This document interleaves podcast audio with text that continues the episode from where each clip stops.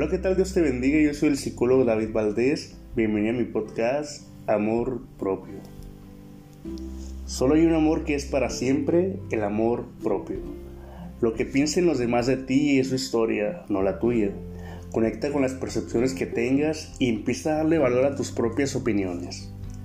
El amor propio es una de las principales claves que te permitirán generar frutos de lo que te sientas orgulloso, disfrutar del trabajo, de las pequeñas cosas y de esos momentos diarios que te será más sencillo de hacer si aprendes a quererte bien. ¿Sabías que la falta de amor propio alimenta los miedos? ¿Te has parado a pensar en la cantidad de cosas que dependen solo de que te ames a ti mismo? ¿Te das cuenta que del autoengaño al que te sometes cuando no te aceptas? Y de la falta de autenticidad que genera. ¿Y qué piensas de la dependencia emocional a la que te somete? Nadie tiene la responsabilidad de completar lo que te falta. De hecho, te corresponde a ti encontrarte y actuar conforme a lo que sientes. Así que procura promulgar los valores que tienes, además de trabajar por escuchar y fomentar la autoestima. Si deseas el amor verdadero, primero aprenda a amarte. Cuenta la historia que en cierta ocasión un joven concurrió a un sabio en búsqueda de ayuda. Vengo, maestro, porque me sido tan poca cosa que no tengo fuerzas para hacer nada. Me dicen que no sirvo, que no hago nada bien, que soy torpe y bastante tonto. ¿Cómo puedo mejorar, maestro? ¿Qué puedo hacer para que me valoren más? El maestro, sin mirarlo, le dijo, Cuánto lo siento muchacho, no puedo ayudarte, debo resolver primero mis propios problemas. Quizás después, si quisieras ayudarme tú a mí, yo podré resolver ese tema con mayor rapidez y después tal vez te pueda ayudar. Encantado maestro, titubió el joven, pero sintió que otra vez era desvalorizado y sus necesidades postergadas.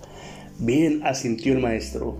Se quitó un anillo que llevaba en el dedo pequeño de la mano izquierda y dándoselo al muchacho agregó, Toma el caballo que está allá afuera y cabalga hasta el mercado.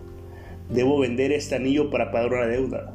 Es necesario que obtengas por él la mayor suma posible, pero no aceptes menos de una moneda de oro. Vete y regresa con esa moneda lo más rápido que pueda. El joven tomó el anillo y partió.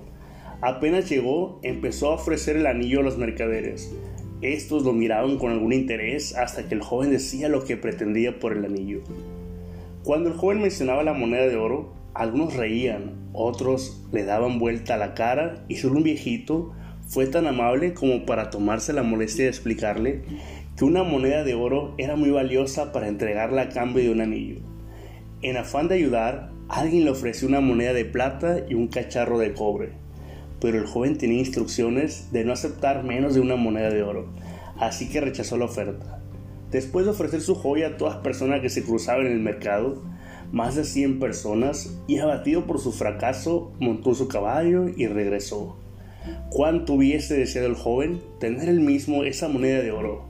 Podría habérsela entregado al maestro para liberarlo de su preocupación y recibir entonces su consejo y su ayuda. Maestro, Dijo, lo siento, no es posible conseguir lo que me pediste. Quizás pudiera conseguir dos o tres monedas de plata, pero no creo que yo pueda engañar a nadie respecto al verdadero valor del anillo. Qué importante lo que dijiste, joven amigo, contestó sonriente el maestro. Debemos saber primero el verdadero valor del anillo. Vuelve a montar y vete al joyero. ¿Quién mejor que él para saberlo? Dile que quisieras vender el anillo y pregúntale cuánto te da por él pero no importa lo que ofrezca, no se lo vendas. Vuelve aquí con mi anillo. El joven volvió a cabalgar, el joyero examinó el anillo a la luz del candil, lo miró con su lupa, lo pesó y luego le dijo, dile al maestro muchacho que si lo quiere vender, no puedo darle más que 58 monedas de oro por su anillo. ¿58 monedas? exclamó el joven. Sí, replicó el joyero. Yo sé que con tiempo podríamos obtener por él cerca de 70 monedas, pero no sé. Si la venta es urgente, el joven corrió emocionado a casa del maestro a contar lo sucedido. Siéntate, dijo el maestro después de escucharlo. Tú eres como ese anillo, una joya única y valiosa, y como tal, solo puede evaluarte verdaderamente un experto. ¿Qué haces por la vida pretendiendo que cualquiera descubra tu verdadero valor? Y diciendo esto, volvió a ponerse el anillo en el dedo pequeño de su mano izquierda. Cuando me amé de verdad, comprendí que en cualquier circunstancia yo estaba en el lugar correcto, en la hora correcta y en el momento exacto, y entonces pude relajarme. Hoy sé que eso tiene un nombre y se llama autoestima. Cuando me amé de verdad, pude percibir que mi angustia y mi sufrimiento emocional no es sino una señal de que voy en contra de mis propias verdades. Hoy sé que eso es autenticidad. Cuando me amé de verdad, dejé de desear que mi vida fuera diferente y comencé a aceptar todo lo que acontece y lo que contribuye a mi crecimiento. Hoy sé que eso se llama madurez. Cuando me amé de verdad, comencé a percibir que es ofensivo tratar de forzar alguna situación o persona, solo, solo para realizar aquello que deseo, aún sabiendo que no es el momento o la persona, inclusive yo mismo. Hoy sé que eso tiene un nombre y es respeto. Cuando me amé de verdad, comencé a librarme de todo lo que no fuese saludable, personas, situaciones y cualquier cosa que empujara hacia abajo. De inicio mi razón llamó a eso actitud de egoísmo, Hoy se llama amor propio.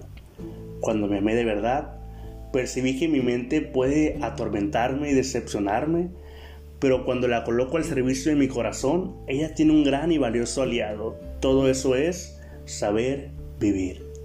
Espero que hayas disfrutado mi podcast sobre amor propio. Recuerda que yo soy el psicólogo David Valdés. Que tengas una vida ricamente bendecida.